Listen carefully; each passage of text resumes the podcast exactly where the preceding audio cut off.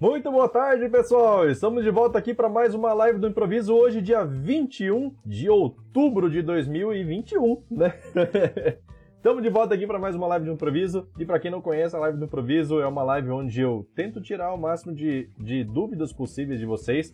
Então, quem tiver dúvida já, manda aí nos comentários. A gente está ao vivo no YouTube, no Facebook, no Instagram e no Telegram, certo? Mais tarde, essa live aqui vai se transformar em podcast também para quem não conseguiu acompanhar, mas quer escutar todas as dicas que vão ser passadas aqui hoje é, no Spotify, no Deezer ou qualquer outra plataforma, tem várias plataformas lá vinculadas. É, pode ficar à vontade também, beleza? Então, quem tiver dúvida já pode escrever em qualquer um desses lugares aí para a gente poder ler aqui os comentários. E é isso. Deixa eu ver aqui, ó. O André já falou boa tarde, Santa Fé do Sul, São Paulo. O André também já está faz bastante tempo aqui no canal. O Cristiano Aragão, boa tarde, boa tarde, seja bem-vindo. Sejam os dois bem-vindos, né? Todos bem-vindos também. Temos aqui agora, nesse momento, cinco pessoas no YouTube, pelo que me mostra aqui, né? Deve ser isso, deve ser isso, né?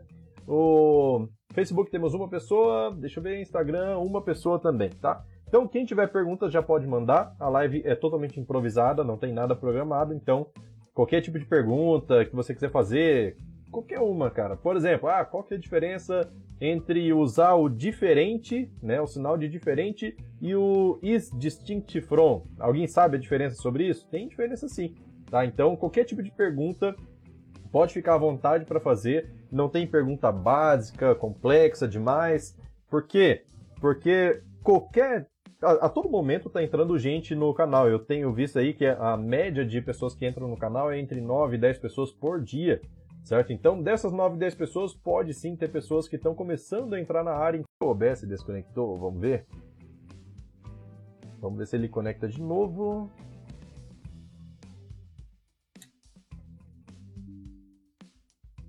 Conectou, conectou de novo. Vamos lá. Beleza, o OBS caiu por um instante aqui, mas já voltamos aqui. Parece que é todo vapor, beleza? Deixa eu ver, não sei o que, que aconteceu na internet, mas ela, de vez em quando ela cai mesmo. Natural isso acontecer. Então deixa eu ver aqui, ó, quem mais? É, Diego Jali ali, boa tarde, seja bem-vindo. É isso aí, galera. Então, quem tiver perguntas para fazer, fiquem à vontade. Essa é a hora. Inclusive a live do Instagram deu uma queda aqui, mas vamos lá. Deixa eu ver, deixa eu ver. No Instagram a gente agora está conseguindo fazer transmissão de tela também. Fica super legal. Beleza, então já temos uma pergunta ali, ó. Deixa eu já ler qual que é a pergunta. Vamos lá, vamos lá. Deixa eu ver, o Cristiano falou assim, ó, Edson, quando adquirir da IB Surgeon o HKBird para monitoramento do, de backup do banco, mas não sei utilizar. Ah, tá. Queria adquirir, eu li errado queria adquirir lá da, o, a ferramenta de monitoramento da IBSurgeon, mas não, não sabe utilizar. Existe algum vídeo disso no seu canal ou a própria IBSurgeon é, tem esses vídeos? Cara, não fiz nenhum vídeo ainda sobre HKBird. Não fiz. De fato, assim, e, e o interessante é o seguinte: o HKBird é uma versão, para quem não sabe, o HKBird ele é uma versão é, bem completa, assim, de, é, é tipo um. Como diz o Cantu, é um Firebird com esteroides. Por quê? Porque eles utilizam as mesmas ideias do Firebird com recursos que são implementados é, com mais velocidade, certo? Já que é uma empresa privada. Então, o que, que acontece? É, recursos que saem no HQBird no futuro acabam saindo no Firebird também. Então, você está um passo à frente de todo mundo que está utilizando o Firebird, certo? Então, é, vale a pena. Além de que, não é só isso, o HQBird ele tem várias ferramentas é, de monitoramento que ajudam bastante para poder identificar problemas de lentidão, alguma coisa assim. E duas ferramentas foram inclusive disponibilizadas de forma online gratuita, tá? Já fiz até a apresentação, você deve ter visto. Mas assim, de fato eu não tenho nenhum vídeo sobre o HQBird. Infelizmente, não tenho ele aqui para poder passar alguma coisa. Mas, assim, a, a IBSurgeon, inclusive o Alexei, que é o, que é o CEO da IBSurgeon, ele já fala português, então tem, tem vários artigos traduzidos para o português da, do site deles. Até porque a, a maior comunidade de Firebird que tem é no Brasil, certo? Então, é, fica, fica interessante assim dar uma olhada na, no site da IB Surgeon para ver os artigos que eles têm lá, que estão ah, uma boa parte lá em português, e isso aí já deve ser um, já deve dar um norte para poder fazer esses para poder usar essas ferramentas aí. Beleza? Mas aí vou ficar devendo mesmo vídeo, não tenho ele aqui, não tem nenhum. O Instagram já tá indo para um lado e para o outro aqui com as mensagens, mas deixa ele quietinho lá, porque é porque ele volta.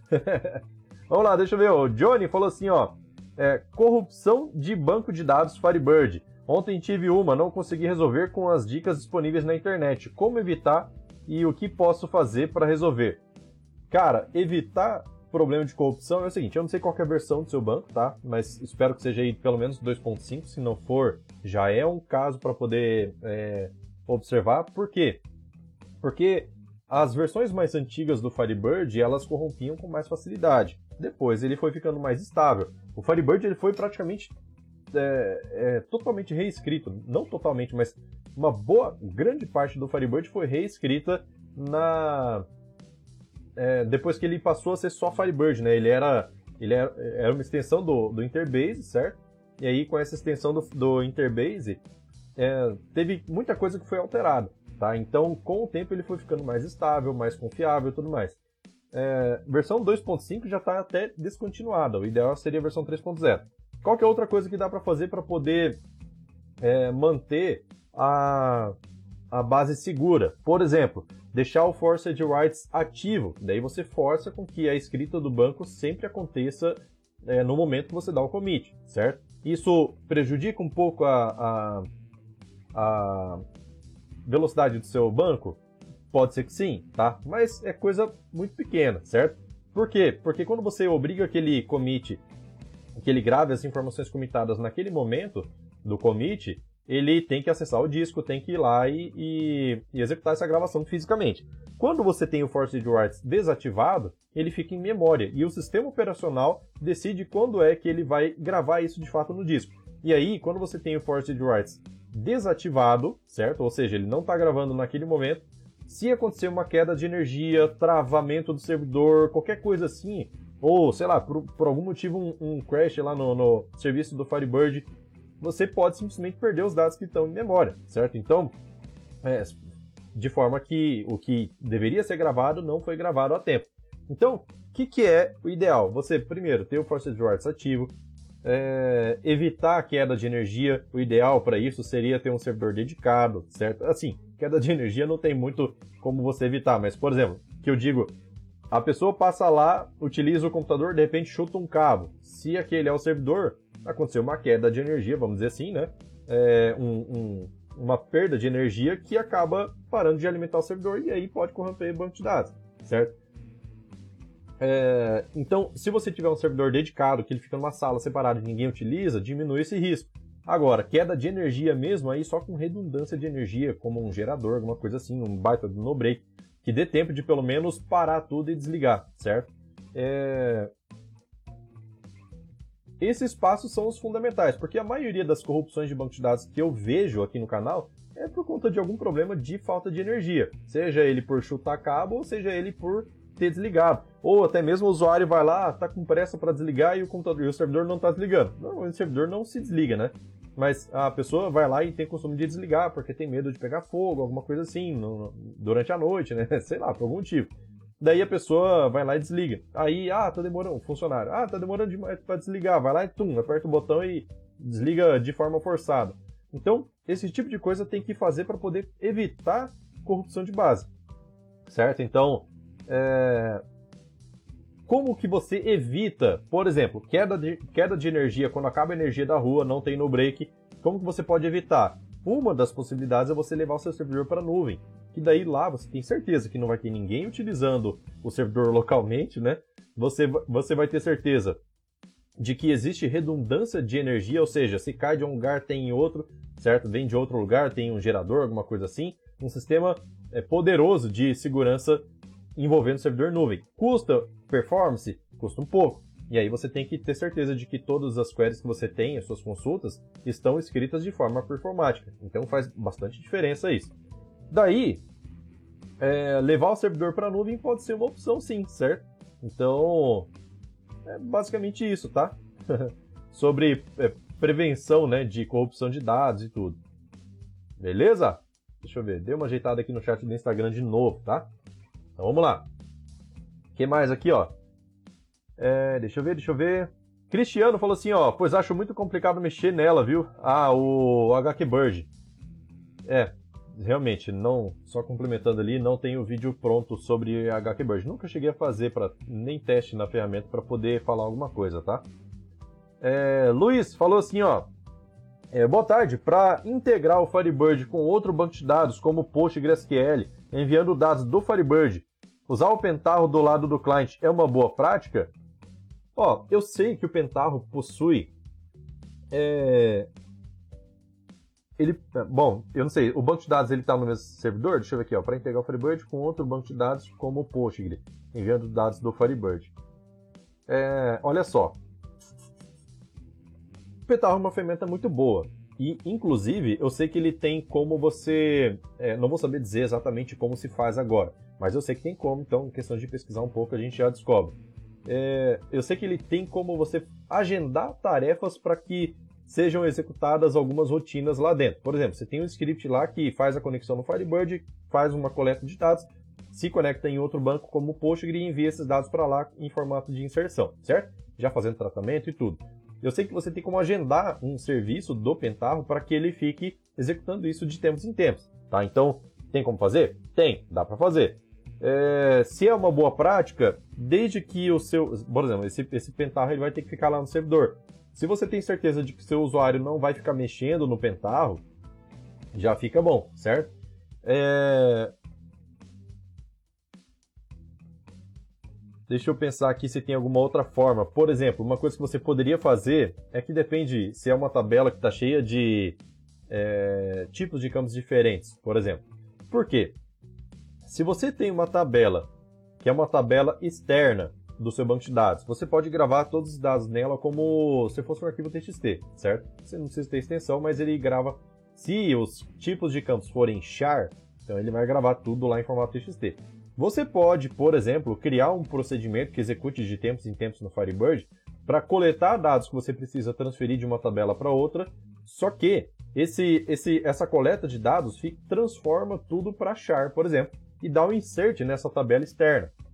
E aí, o Postgre, por exemplo, pode, ou o Postgre, ou de repente é, algum tipo de agendamento de serviço, faz a leitura desse arquivo texto, captura os dados de lá e joga para o Postgre. Dessa forma, você não precisaria do Pentaho. É uma alternativa, tá? Caso você queira considerar isso para fazer teste, ver o que fica mais confortável para você, é, daria para tentar sim. Beleza? Deixa eu ver aqui, ó. É, deixa eu ver, deixa eu ver, deixa eu ver. O Diego falou assim: ajuda aí, ideia para subir e baixar arquivo exe direto do banco via Expert. É possível inserir um exe? É, toda vez que você precisa inserir algum arquivo, algum arquivo binário dentro do banco de dados, seja ele PDF, exe, compactado como zip, alguma coisa assim, você precisa utilizar o, o tipo de campo blob subtipo binário, certo? Fez isso, você consegue dar um insert, por exemplo, é, de, um, de um arquivo exe lá dentro, certo? Esse arquivo exe pode ter no máximo 4 GB, acho muito difícil que um exe tenha isso, né? É, você pode gravar esse exe lá e gravar ele com uma data de liberação, por exemplo. Chegou nessa data, aí a pessoa pode fazer um select lá, capturar esses dados, no caso a sua aplicação, né? Vai fazer isso, vai capturar esse campo blob que tem o seu exe, gravar ele em disco e pronto, você tem o seu, o seu exe lá dentro, certo? Então dá pra fazer, dá pra fazer sim, sem problema. É, deixa eu ver, deixa eu ver. O que mais aqui, ó?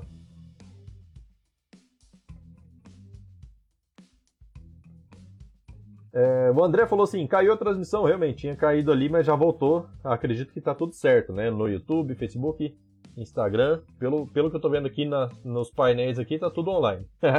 Beleza? Vamos lá. É, Luiz falou assim, ó, outra coisa rela, é, relacionada para monitorar as tabelas alteradas. Qual seria a melhor prática? Trabalhar com trigger e gravar em uma tabela e ou é, usando eventos. Olha só, eu, se você quiser as coisas em tempo real, trigger é a melhor opção, certo? Porque se você trabalhar com eventos, ele vai disparar um evento avisando que foi é, inserido algum registro lá, por exemplo, ou alterado de alguma forma.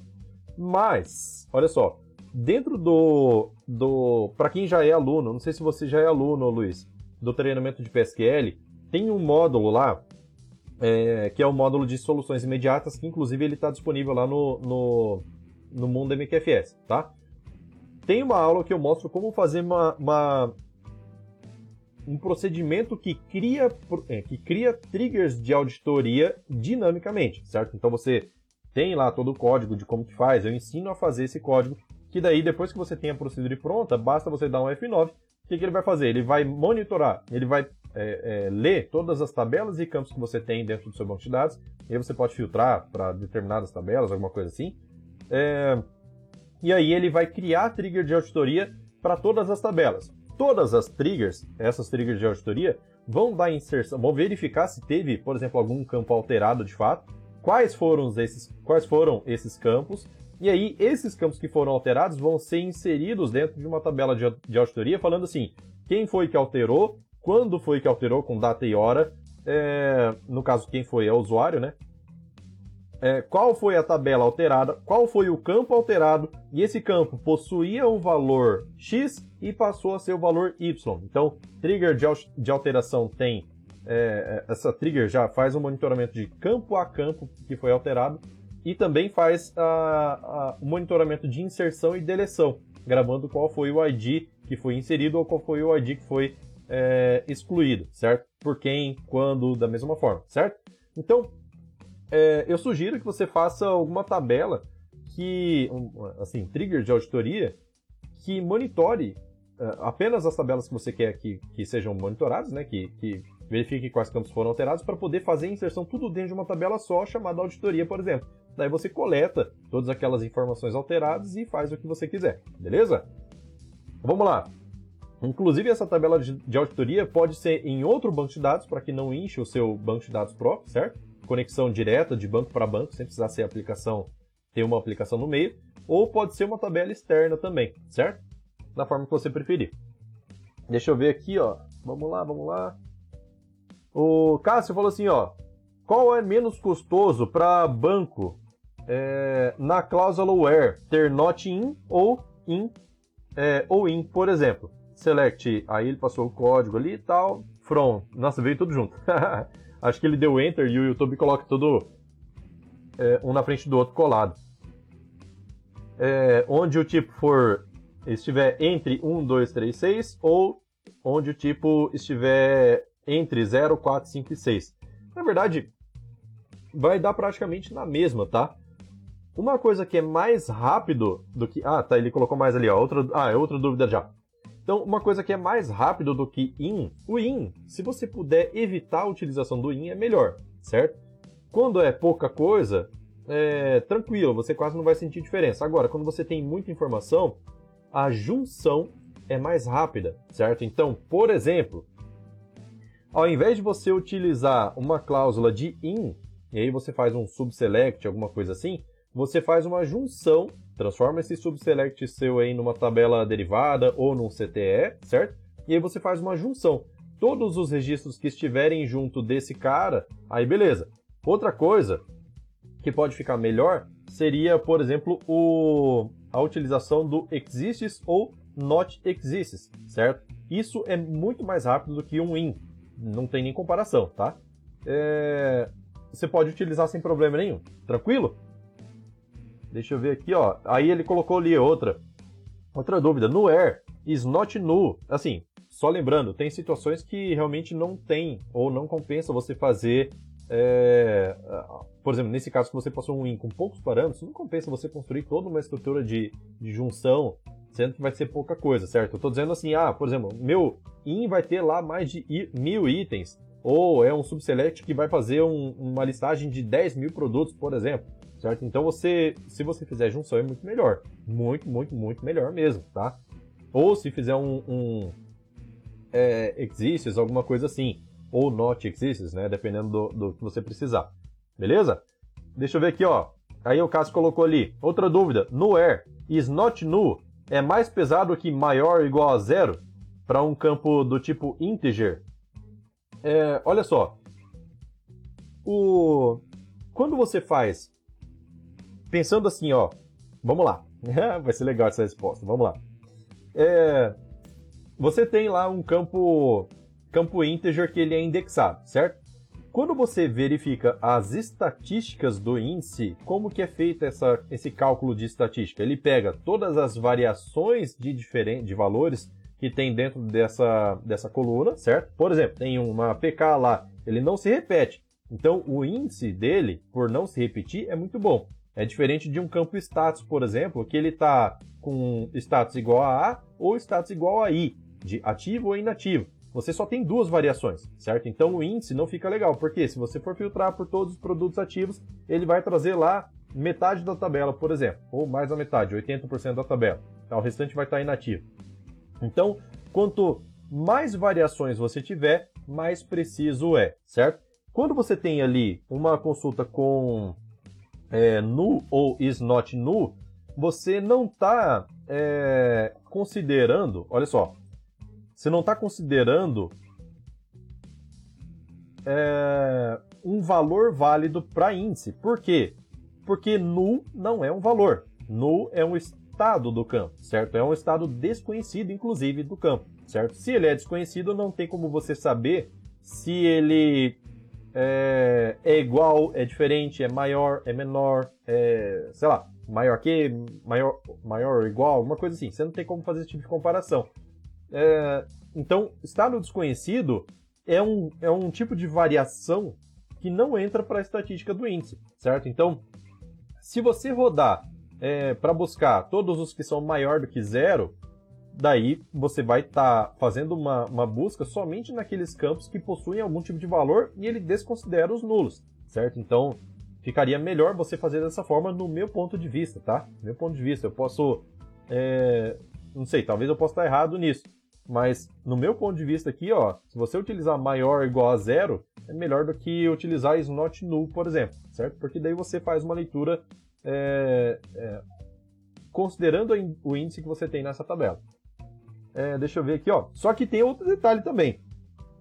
Nesse caso, se você pegar, por exemplo, onde o, o, o ID seja maior ou igual a zero, você vai estar pegando todos os registros. Então é muito provável que o Firebird não vai utilizar índice nessa situação. Por quê? Porque observar o índice para uma quantidade de resultados que vai ser muito grande, que é praticamente toda a tabela, é mais custoso do que não observar o índice e ele está tudo do jeito que está, certo? Então ele, o que, que ele faz? Se você tem um índice que é muito abrangente, o Firebird pode optar, o otimizador do Firebird pode optar em falar assim, cara, nem usa índice, porque usar o índice vai, vai dar mais trabalho de montar um plano de execução do que simplesmente pegar a tabela inteira logo e pronto. Tem situações que eu já vi que um campo indexado, é, é, que assim, que eu faço um filtro que é muito abrangente e em cima de um campo que é indexado, certo? É, e aí o Firebird, mesmo o campo sendo indexado, ele acaba não usando o índice. Isso por quê? Porque a quantidade de resultados que ele vai trazer é tão grande que não compensa. Que compensa ele fazer a leitura também desse campo e só descartar sem exibir na tela. Entendeu? Então, é, se ficou alguma dúvida aí, por favor me diga, beleza? Eu acho que deu para responder aí já. Deixa eu ver aqui, ó. Alfredo falou boa tarde, boa tarde, seja bem-vindo. Cristiano falou assim, ó. É, para fazer backup do banco com todo mundo usando, o sistema usando o NBackup, dá, é, dá certo ou tenho que fazer o backup usando GBAC e depois o restore usando NBackup? Não, não, não, não. Se você usou GBAC, você vai fazer restauração com GBAC. Se você usou o NBackup para backupear, você usa também o NBackup para restaurar, certo? Cada, cada arquivo é diferente. Mas vamos lá. Sobre sobre é, fazer backup com todo mundo utilizando. Pode fazer tanto com GBAC quanto com NBackup sem problema nenhum, beleza? O Firebird é inteligente o suficiente para ele é, travar o arquivo principal do banco de dados para fazer o backup em um arquivo que não está sendo utilizado. E enquanto isso, as alterações que acontecem nesse meio tempo são gravadas em um arquivo separado, um arquivo temporário, um arquivo delta, certo? E aí no final da, da execução do seu backup, tanto o GBAC quanto o NBackup vai falar assim, Firebird, terminei o backup, pode juntar os arquivos, certo? Então ele pega o arquivo principal, que já foi backupeado, e pega o arquivo delta e junta os dois, e isso é imperceptível, certo? Firebird faz isso sem ninguém perceber, beleza? Então, deixa eu só é, ler de novo a pergunta aqui, se não faltou nada. É...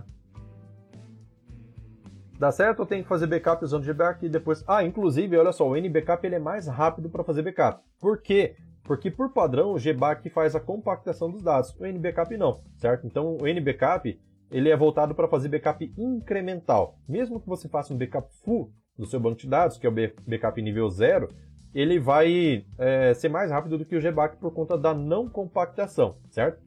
E aí, os próximos backups do NBackup, que são incrementais, ou seja, só com as diferenças que tiveram desde o último backup até agora, vai ser praticamente instantâneo. Então você não vai sentir praticamente lentidão no seu sistema enquanto você estiver utilizando o NBackup, beleza? Aí dá bastante vantagem. Deixa eu ver aqui, ó. Aí ele comentou assim, ó. Se for usado NBackup, esses comandos estão certos? Deixa eu ver aqui, ó. Ele usou lá um CD para poder chegar na pasta do, do... Não, o CD, o CD só chega na pasta, tá? CD, C, dois pontos, barra database. Beleza, chegou lá. Daí você simplesmente chama o nbackup, deixa eu ver, menos B, zero, daí o host, daí o... É, o host vai ter que estar completo, tá? Inclusive com o arquivo do banco. Daí o FBK arquivo é o caminho do banco do, do backup, né? Do arquivo backupeado. Inclusive eu sugiro de você salvar ele como NBK, tá? Por quê? Para você saber que foi feito backup com NBackup, certo? Se você salvar ele como FBK, você não vai saber se foi feito pelo GBAC ou pelo NBackup, a não ser que você tenha padrão definido aí na sua empresa, né? É, que ah, sempre faz backup com NBackup e jamais com GBAC, beleza, certo? É, menos user sysdba, password master key, beleza. É, nbackup ah, menos R para fazer restauração. Aí eu fico. Aí eu, eu, eu, queria perguntar o seguinte: por que você costuma gostaria de fazer a restauração do seu do seu backup no mesmo momento que você faz o backup, certo? Por quê? Porque tanto o processo de backup quanto de restore faz leitura de disco, certo? Enquanto ele faz leitura de disco, é, essa concorrência com o disco é o que faz o sistema poder ficar lento lá para o lado do seu cliente. Então, enquanto o backup está acontecendo, está tendo uma concorrência de disco. Porque você tem leituras no disco para poder fazer select e tudo mais, select, update, insert, delete e assim por diante. É... E você tem a leitura de disco também, leitura e gravação de disco para poder fazer o backup e o restore, certo? Se você deixar para fazer o restore em uma outra máquina, ou pelo menos outro disco na mesma máquina, pode ser mais vantajoso certo? Por quê? Porque daí você é, só ocupa o disco de fato quando você está fazendo o backup. O restore você já libera o seu usuário, seu usuário já não percebe essa lentidão da restauração, entendeu? Eu sei que tem muita gente que faz a restauração para poder confirmar que o arquivo está íntegro, certo? É...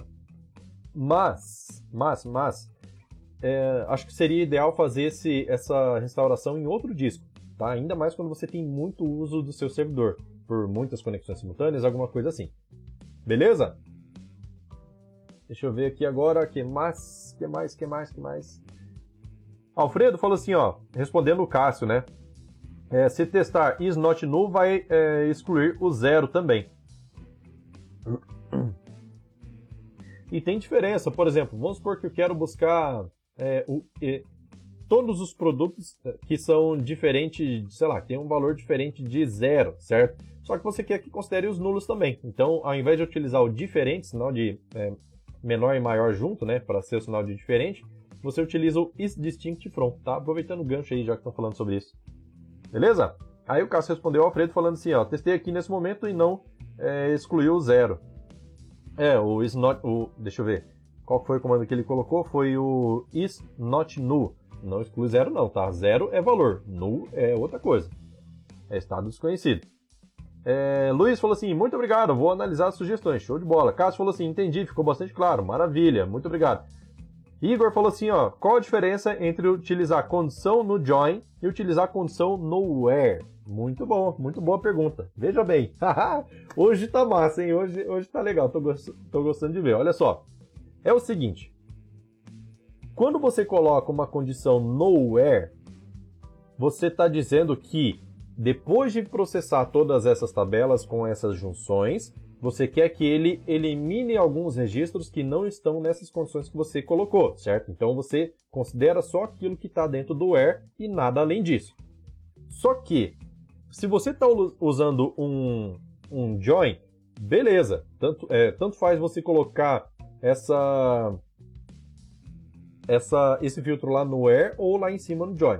Só que se você está utilizando um left join, faz diferença. Por quê? Porque o left join não obriga que a, que a junção aconteça. Então você tem a tabela principal e você tem a tabela é, detalhe ali, vamos supor, ou de repente uma tabela ao lado, né? não necessariamente detalhe, mas uma tabela que está sendo feita a junção. Então tabela A, tabela B, certo? A tabela B você está fazendo um left join. Se você colocar o where da tabela B lá no final, ele vai considerar como se fosse um join, certo? Porque, vamos supor, é, eu quero que o campo status da tabela B, vamos supor, tenho tabela A e tabela B. Estou juntando com a tabela B com o left join. E eu quero filtrar que o resultado da tabela B seja é, tenha o status igual a ativo, por exemplo, certo? E aí você coloca esse filtro lá no where. Na junção, é, no, no registro onde a junção não aconteceu, porque não existe um registro correspondente lá do lado, o que, que vai acontecer? O, o, campo status vai retornar nulo, certo? Ele tem lá os, os dados da tabela A tem, e não tem dados da tabela B. Só que o filtro que você colocou no where fala que o status da tabela B tem que ser ativo. O que, que vai acontecer? Ele vai deixar de exibir também os dados da tabela A que é a tabela principal. Por quê? Porque essa linha que você retornou, ela possui um status que está igual a nulo, certo? Ele está mostrando ali como nulo, porque é, não houve junção. E aí no filtro você está dizendo, ó, mas o status tem que estar tá ativo. Se o status tem que estar tá ativo, então cai fora, elimina esse registro inteiro.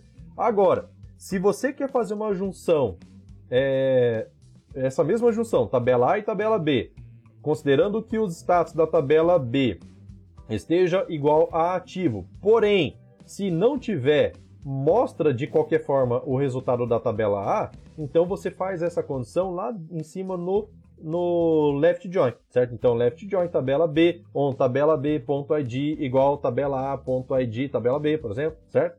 É mais ou menos assim. E você coloca também o status ali na frente da junção. End status é B, é tabela B ponto status igual a ativo, certo? Se a junção não acontecer, o registro da tabela A é exportado da mesma forma, certo? Então essa é a diferença entre colocar o, o, o filtro no where ou no é, na frente da junção. Ou seja, resumindo aqui, quando a junção não é obrigatória, faz diferença. Quando a junção é obrigatória, tanto faz colocar lá em cima lá embaixo. Porque se você colocar numa junção obrigatória que o status precisa ser ativo e ele não encontrou o registro correspondente, e é uma junção obrigatória, a tabela A também não vai ser exportada da mesma forma que a tabela A lá embaixo, é... que, o, que o filtro lá embaixo, e se o filtro estiver lá embaixo, vai ter o mesmo resultado. Beleza? Então, é, só faz diferença quando realmente a junção não é obrigatória. É o caso de left join, de right join, por exemplo. Certo? Então é isso. É, deixa eu ver, deixa eu ver.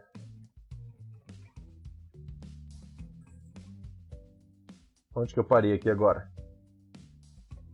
Cristiano falou assim, ó, Edson, obrigado pelas dicas sobre o backup. Pelo que entendi, então, posso fazer, posso só fazer o backup usando o NBackup e guardar esse arquivo é, e só fazer o restore se eu precisar. É isso mesmo? Isso mesmo. Se você quiser, por garantia, checar se a integridade do backup tá, tá boa, se o backup tá íntegro, aí você procura fazer restauração numa máquina separada, certo? Ou num, numa unidade de disco separada, certo? Disco físico mesmo, tá? Porque mesmo que, se, mesmo que sejam dois volumes, C dois pontos, D dois pontos, mas é o mesmo disco, você está disputando espaço ali do, de qualquer forma, certo? Está é, tá disputando velocidade de leitura. Beleza? Luiz falou assim, ó. Só um detalhe que fiquei pensando. Tabela de auditoria para gravar em outro banco teria que usar o Execute Statement on externo. Se usar essa opção, não fica lento porque terá que conectar no outro DB sempre. É... Aí depende de como que você vai fazer. porque, por exemplo, se você tem uma inserção em massa, depende de como você escreve esse script, tá? Aí entra, entra a, a flexibilidade aí da, da escrita de código, que é o seguinte. Se você abrir uma conexão e fechar essa conexão para cada inserção, vai ficar mais lento, vai ficar mais lento mesmo. E é exatamente assim que você comentou, usar o statement on externo, beleza? É... Só que tem uma outra forma de você fazer, por exemplo, que se você quiser, né, é... fazer esse, essa transferência de dados em massa, você pode, por exemplo, deixar gravado em uma tabela temporária esses registros e antes de encerrar sua transação, por exemplo, você. É, deixa eu ver. Deixa eu ver como seria. Porque a ideia seria o seguinte: você empacotar esses dados para enviar tudo de uma vez só. Aí já seria de uma forma é, assíncrona, certo? Esse, esse envio. Do jeito que eu comentei ali de enviar para a tabela, tabela é, tabela de auditoria em outro banco de dados, seria de forma síncrona. Se o banco de dados está no mesmo local, mesmo servidor, você praticamente não vai sentir diferença, porque a conexão é muito rápida, certo? A conexão, quando a gente manda abrir ali no IBExpert, é um pouco mais lenta. Por quê? Porque quando você abre a conexão no IBExpert, ele faz a leitura de todos os objetos para poder listar uh, todos, todas as tabelas, já mostra ali todas as relações de procedures, de trigger, de índice, domain, tudo. Tem toda aquela árvore de informações ali, certo? Então ele demora um pouquinho por conta disso. Uma conexão comum, né, feita via programação, é extremamente rápida, tá? Se tiver dentro da mesma máquina, praticamente você não vai sentir diferença e não vai ter a necessidade de você é, fazer toda uma transferência de dados de forma empacotada. Por quê? Porque o ganho vai ser muito pouco. Se o banco de dados estiver em nuvem, aí faz total diferença, tá? Pensando que o banco de dados está em nuvem, você pode gravar dentro de uma tabela auditoria local, certo? E grava lá um campo flag, por exemplo, dizendo assim, ó, esse aqui ainda não foi transferido, esse aqui já foi transferido. Mas, é...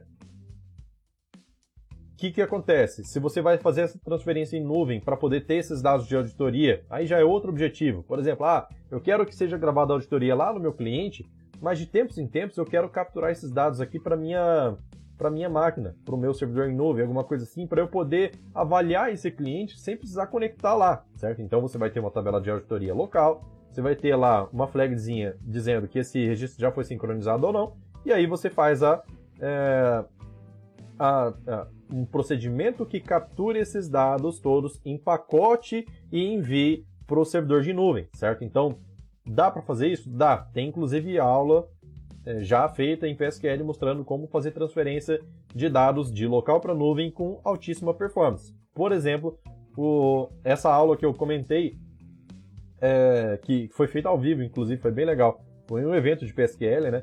Eu mostrei como fazer uma transferência daqui, de onde eu estou, Mato Grosso do Sul, para um servidor de São Paulo. 10 mil registros levou 14 minutos e 46 segundos. Eu lembro até hoje porque foi muito marcante para mim. É, depois que eu fiz toda essa, essa lógica de programação com empacotamento de dados, enviando de tempo em tempo, é, os mesmos 10 mil registros foram enviados em 2.9 segundos, certo? Passou de 14 minutos e 46, 14 minutos e 46 para 2.9 segundos. Então faz muita diferença, certo? Então vamos lá. É, deixa eu ver, deixa eu ver. O... Onde que eu parei aqui agora? Tá. Aí o Luiz comentou ali, outra tabela é usar a tabela externa com o... É... Não completou a resposta ali, tem mais uma, um comentário dele falando assim, ó. Seria no mesmo servidor. Outra forma é usar a tabela externa, como você disse. Como fica o backup disso daí? É... O... Quando você faz... É... Quando você faz backup, isso é interessante, uma pergunta boa, viu? Eu tive até que dar uma buscada aqui, um loading na minha cabeça para poder lembrar o que, que eu já tinha visto sobre isso. É o seguinte: tabela externa é um arquivo separado do banco, certo? Existe parâmetro dentro do, do GBAC para você mandar que essa tabela externa seja incluída como uma tabela interna na hora de fazer o backup, certo? Então, por padrão, tabela externa não é incluída no backup. Por quê? É um arquivo separado, certo? Se você quiser fazer com que essa tabela se transforme em uma tabela interna, daí você é, gera o seu, seu é, backup passando um determinado parâmetro, não vou lembrar agora qual é, mas lá no GBAC tem lá a lista dos parâmetros, para você pegar também essas tabelas externas e jogar para dentro. Daí todos os dados que estão lá vão, vão para dentro do backup junto, certo? Se você precisa fazer backup de auditoria, é, você pode até e, e, e, você pode até deixar já dentro do mesmo banco, certo? Agora, caso contrário, caso você não queira fazer o backup é, é, integrando essas duas informações, mas você queira backup da mesma forma da tabela externa, aí você teria que ter alguma outra coisa separada para poder fazer esse backup aí, beleza? Deixa eu ver. Tipo um Cobian, alguma coisa assim que faça o backup do arquivo externo, certo? Deixa eu ver aqui, ó. que mais, que mais, que mais, que mais? Gustavo falou assim, ó. Saludos desde Bolívia. Seja bem-vindo, Gustavo. Show de bola. É, tá aí, ó. Estamos na Bolívia. Cara, o MQFS já tem aluno em, se eu não me engano, oito ou nove países diferentes, considerando o Brasil, né? Oito ou nove países diferentes, cara. Já pensou o que, que é isso? Eu nunca nem imaginei que a gente ia chegar tão longe. Mas é isso aí, pessoal. Tudo que fala espanhol aí. Inclusive tem gente que fala inglês, que assiste os vídeos. É... não é a língua nativa, mas assiste só no olho aqui e tenta pegar o máximo de informação possível. Isso é muito legal. E eu sei, eu sei por quê. Porque a pessoa me chama no privado falando assim, cara, tem uma. Em inglês, né? Daí no caso tem uma dúvida assim, assim, assado, como que eu posso fazer? Então, às vezes, me pedem ajuda sobre isso, né? Então, tem gente de fora, tem, tem italiano aqui dentro do canal que não fala português. Mas é muito legal, cara. É, porra, fico feliz demais com isso. Vamos lá. Aí eu gostava. Peraí, o Luiz falou assim: seria o mesmo. Ah, tá. Beleza. Então, é, como você falou, seria o mesmo servidor. Então pode fazer síncrona, do mesmo jeito, tá? pode fazer assim e você vai ver que não vai dar tanta diferença não. A conexão é bem rápida, bem rápida quando é no mesmo servidor. Beleza? Gustavo falou assim, ó. É, estou usando o Firebird 2.5, você aconselha migrar para o Firebird 3 ou 4? Cara, eu com certeza migraria direto para o 4, certo? Por quê? Porque é o mesmo trabalho. Vamos dizer assim, você vai ter que ter um cuidado para poder migrar para a versão 3 talvez escape um ou outro problema aí que seu sistema não está preparado, que você não viu nos seus testes, que vai chegar lá no cliente e vai estourar. Vai falar assim, ah, tem uma tela aqui que estava abrindo e agora não está abrindo mais. Por quê? Porque dá um erro na hora de fazer um select lá, alguma coisa assim, certo? Então, assim, é, você vai ter que ter o trabalho de testar tudo de qualquer forma. Já que vai ter que fazer o trabalho, vai direto para 4.0. Porque com a 4.0, inclusive, tem um parâmetro novo que no Firebird 3.0 não tem, que é um parâmetro que diz que a compatibilidade dos que, que os, os tipos de dados do Firebird 4.0 vão ser compatíveis com a versão. Aí você escolhe 2.5 ou 3.0. Já o Firebird 3.0 não tem esse parâmetro aí. Então, quando você vai para o 3.0, obrigatoriamente você tem que é, compatibilizar os tipos de dados que você tem. Já no 4.0, não. Você tem esse parâmetro que você pode ativar para dizer, ó, oh, eu quero que continue sendo compatível com o Firebird 2.5 e aí o impacto da migração é muito menor. Beleza? Ah, essa é boa. Vamos lá. O Leandro lá no Instagram falou assim, ó, quando vamos ter um curso Delphi mais Firebird com foco em relatórios? Eita, não tem previsão não, hein, cara. Olha só, não tem previsão, mas eu não sei se você chegou a ver, ô Leandro. É... Eu criei, aproveitar aqui, né, avisar para todo mundo, não sei se todo mundo já sabe, eu já notifiquei em tudo que é lugar, mas às vezes a pessoa não viu. Mas eu, eu sei que tem muita gente que entra no canal e fica até perdido com tanto conteúdo que tem. Eu fico perdido com tanto conteúdo que tem. Eu sei já sobre o que, que eu falei e o que, que eu não falei. É, mas eu sei que, a pessoa que entra no canal vê, vê aquele monte de vídeo, às vezes nem sabe do que, que é, quais foram os assuntos que eu já falei. E é difícil de ver mesmo, porque tem muito vídeo, cara. Hoje mesmo, uh, hoje não, Amanhã vai sair o vídeo número 291, vídeo gravado assim, sabe? Desse que sai segunda, terça, segunda, quarta e sexta. O 291, certo? Só que já tem outros conteúdos que eu nem conto. Por exemplo, live eu não conto. Teve uma época que fiz é, vídeos curtos como fast, que eu chamava de Fast Tip. São dicas de no máximo 3 minutos aí, mostrando como fazer. Agora tem aqueles vídeos que são os shorts, que são é praticamente um por dia. Então tem vídeo pra caramba no canal. E aí, o que, que acontece? É, eu lembrei disso porque você comentou de relatórios. Tem vários, vários, vários scripts de relatório que eu já fiz aqui no canal que você pode simplesmente pegar, adaptar para o seu banco de dados e jogar para o seu sistema, é gratuito, certo? Só que é difícil de encontrar, né? Até porque às vezes eu para poder encontrar aqui é difícil também, porque eu tenho que lembrar exatamente como que escrevi o título ou pelo menos algumas palavras-chave. Então o que que eu fiz?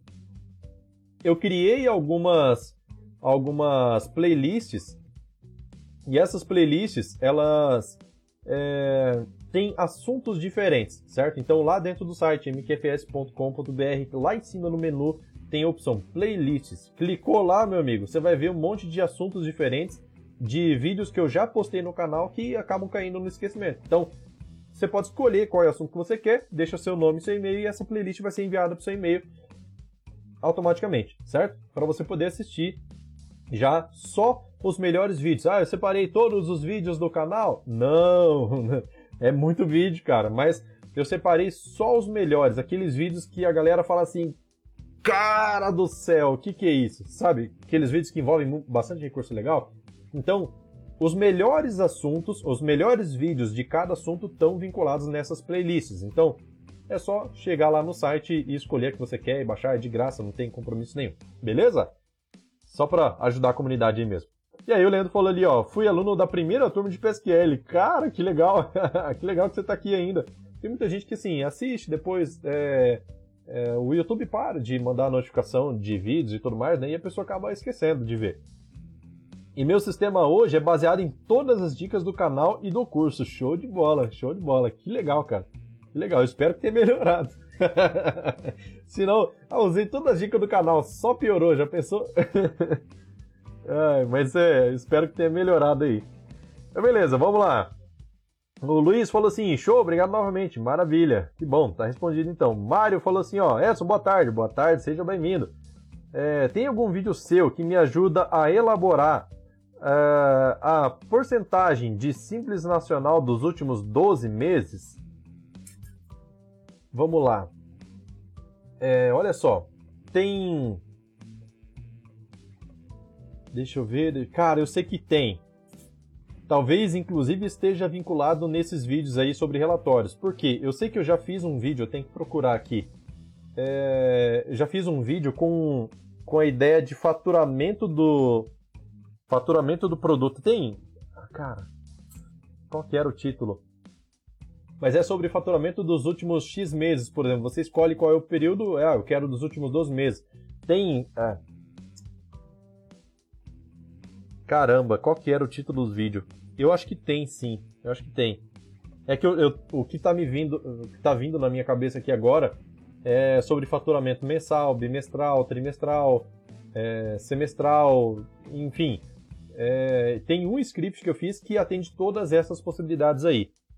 Dos últimos 12 meses, eu não tenho certeza, mas eu vou, eu vou, eu vou te dar um, uma dica aqui já, certo? Por exemplo, a data atual você sabe que a gente pode definir tanto por parâmetro ou utilizando o current date, certo? Current date, a gente consegue pegar a data de hoje, certo? Se você precisa dos últimos 12 meses, você pode utilizar current date ou pode simplesmente dizer assim, ó, eu quero os últimos 12 meses até essa data aqui. Daí você informa entre parâmetro, por parâmetro.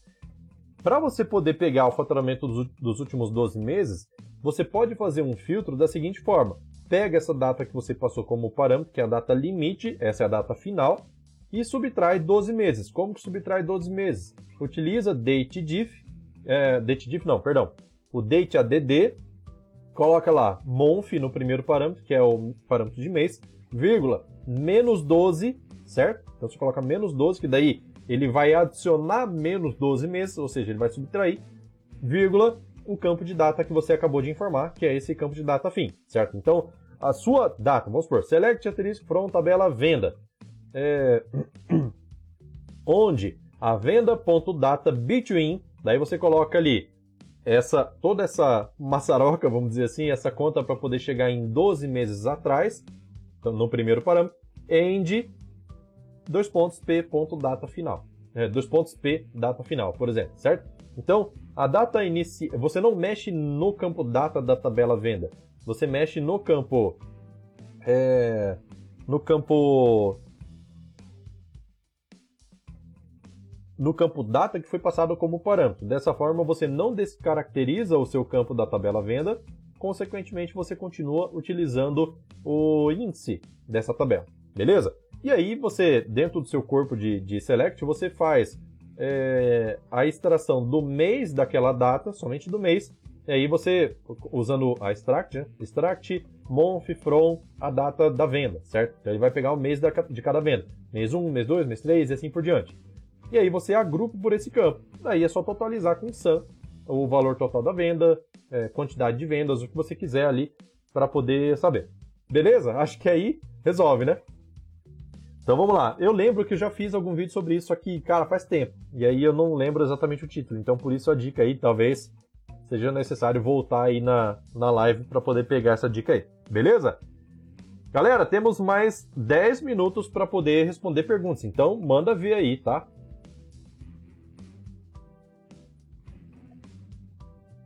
Quem estiver ouvindo a live pelo ouvindo e assistindo a live pelo Telegram, pode clicar aí no botão para pedir para falar, que daí eu vejo aqui e aí a gente combina de abrir aqui o microfone para poder conversar, beleza? Lembrando que assim é, é, é, mais fácil de contextualizar o problema lá pelo Telegram, só que né, a gente tem que lembrar que tem outras pessoas para perguntar também, beleza? Vamos lá, vamos lá, mais perguntas? O chat do Telegram não fica observando, tá? Telegram é só voz. Mário falou assim: Edson, grato, revisarei a dica e passo é, é, a dica passo a passo. Valeu, show de bola, que bom. É, deixa eu ver aqui, ó. Leandro falou assim, ó. É, cálculo inverso de NFE e do cálculo é, de NFE é o de cálculo inverso. Ah, você tá dando dica ali sobre qual é o, o, não, não, acho que não é isso não. Porque ele queria ver o, o valor de faturamento mensal dos últimos 12 meses para poder calcular o Simples Nacional. Mas você me lembrou de um assunto. Tem um vídeo que eu fiz que eu mostro como, por exemplo, vamos supor, você precisa emitir uma nota fiscal no valor da venda, certo? Só que o valor da venda é flexível. Por quê? Vamos supor que você chega lá no seu cliente e fala assim, cara, vamos negociar uma venda grande aí, é um cliente atacado, por exemplo. E aí esse cliente seu ele é contribuinte do ICMS-ST, do IPI. Então, na hora que ele vai fazer a venda, ele combinou, ó, oh, vamos fechar aqui mil reais. Beleza, combina mil reais. Qual que é o valor que o cliente está esperando a nota? Mil reais.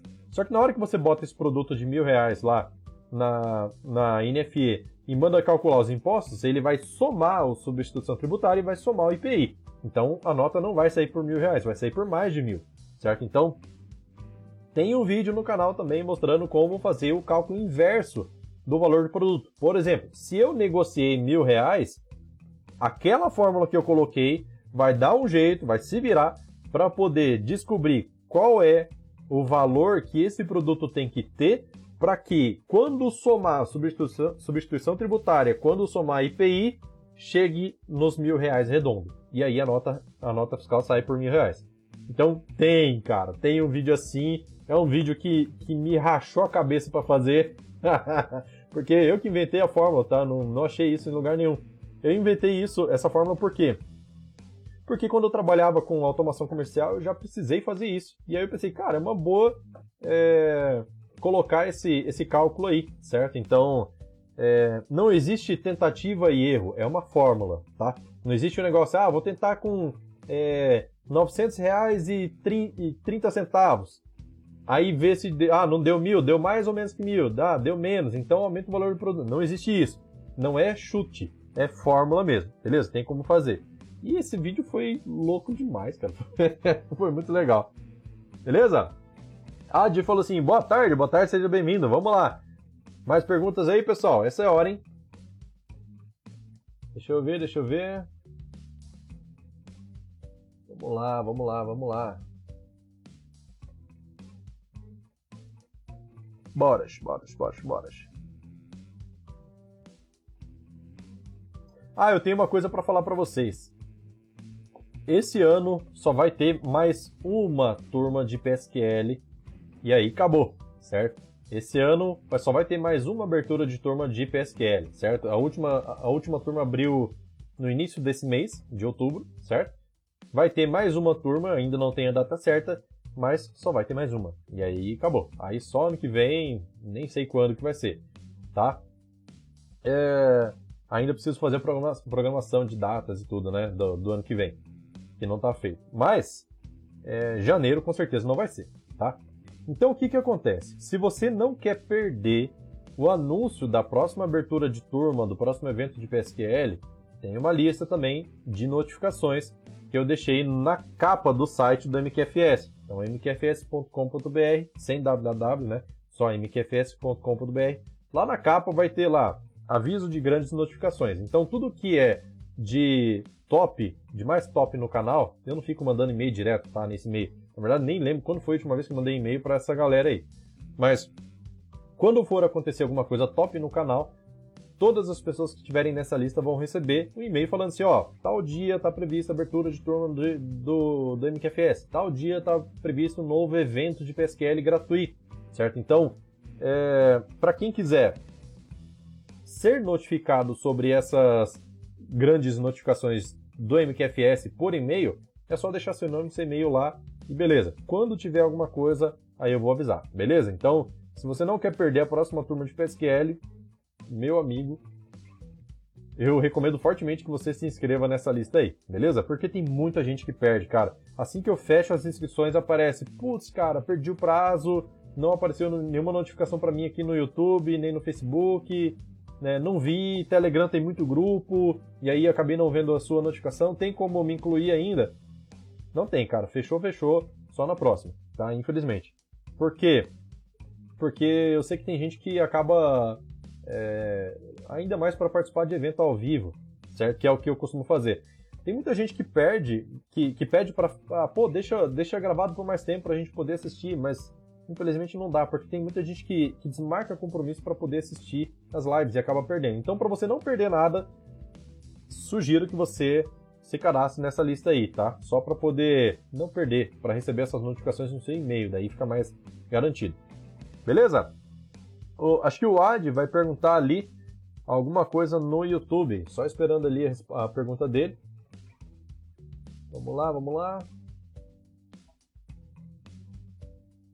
Bora, minha gente, bora, bora. Rapaz, isso aqui, essa live do improviso é praticamente uma consultoria, né? Uma consultoria grátis. Por quê? É bate e volta, é na hora. Perguntou, respondeu. vamos lá, vamos lá. E como não tem tanta gente assim na live, os comentários não são perdidos. Consigo responder todo mundo. Vamos lá, mais perguntas. Três minutos. Três minutos para a gente poder encerrar aqui nossa live. Vamos lá. Ainda dá tempo, hein? Dá tempo de, de responder duas ainda. bora, minha gente. Bora, bora, bora, bora.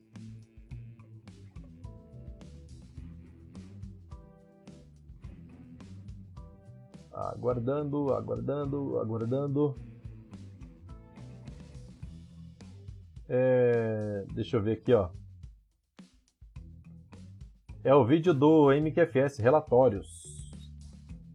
Se eu não me engano, tem esse lá. Vamos lá, Luiz, esse vídeo que eu comentei ali sobre. É, sobre cálculo inverso, né? Se eu não me engano, tá lá. Deixa eu ver. Luiz falou assim, ó.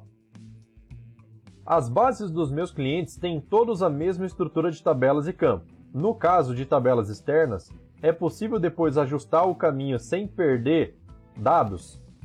É... E usar caminho pela rede é possível? Não. Pela rede, não. É... Firebird não permite que você nem mesmo tenha o serviço do Firebird rodando em uma máquina e o caminho do banco em outra. Isso também serve para tabela externa.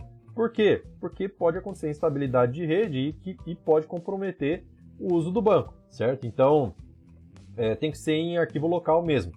Daí vamos lá. É... Sobre tabela externa, é possível depois ajustar o caminho sem perder os dados? É... Pode sim, olha só. Como que faria? Por exemplo, quando o arquivo é externo, você pode simplesmente copiar ele e colar em outro lugar. Recortar e colar, por exemplo. Quando você for tentar acessar uma tabela externa, e o caminho do banco está errado, vamos dizer assim, porque você movimentou o arquivo do banco, você pode dar um drop nessa tabela, certo? Ele vai tentar excluir o arquivo, não vai encontrar, e aí ele vai excluir só da estrutura mesmo. E aí, quando você quiser movimentar para outro lugar, basta criar de novo essa mesma tabela é, em outro caminho, com a mesma estrutura. Aí você pega esse arquivo que você é, copiou e joga nesse caminho aí. E daí, quando você for fazer um select, os dados vão estar todos lá. Beleza? Simples assim. Show de bola, vamos lá. Um minuto. Dole uma. Dole duas. Essa é a hora, hein? Vamos lá, vamos lá. Opa, chegou aqui, ó. Hirose Silva falou assim, ó, o FB4 embarcado necessita de todas aquelas DLLs, como nas versões anteriores. É, ele tem bastante arquivo, bastante arquivo que precisa ter dentro para poder executar, tá? Tem um vídeo meu que eu mostro como configurar o Firebird embarcado na versão 3.0, tá? Eu creio que são exatamente os mesmos arquivos adicionando outros arquivos, que são, por exemplo, chacha.dll, é, engine13.dll, que é para poder fazer o acesso embarcado, essa tem que ter obrigatoriamente. Qual mais? Ah, cara, se eu não me engano, tem uma outra DLL lá também que é interessante ter. Ah, bom, deve estar tá. Assim, a pasta plugins, certo? A pasta plugins, as DLLs que estão lá provavelmente são todas obrigatórias para poder acessar. É, então, assim, aquela, aquele vídeo do Firebird 3 embarcado vai servir de base. Se faltar alguma coisa, ele vai acusar erro lá. A Chacha eu tenho certeza que vai pedir. É, se faltar, vai, ele vai te acusar erro falando, ó, foi tentado encontrar a DLL e não encontrou, certo? Luiz falou assim, entendi. É, mesma lógica que o caminho do banco. Obrigado. Isso aí, show de bola. Beleza, então acho que dá pra gente encerrar essa live aqui, ó. Olha só, são 14 horas e 1 minuto de Brasília, 13 horas e 1 minuto do meu horário. Live top, cheia de perguntas massa, bastante conteúdo, bastante riqueza de, de conteúdo aqui. Praticamente uma consultoria grátis, né? Então, galera, daqui a pouquinho essa live aqui vai se transformar em podcast, vai ficar disponível no Deezer, no Spotify e em outras plataformas. Eu vou passar o link lá no Telegram também. Se você não quer perder notificação de nada que acontece no canal, todos os vídeos, eu sempre mando lá no canal do Telegram tudo o que acontece, beleza? Lembrando, no Instagram, todos os dias tem também aquelas perguntas rápidas, perguntas que as pessoas deixam nos comentários que nem todo mundo vê, que eu respondo lá rapidinho. Coisa de um minuto no máximo está respondido.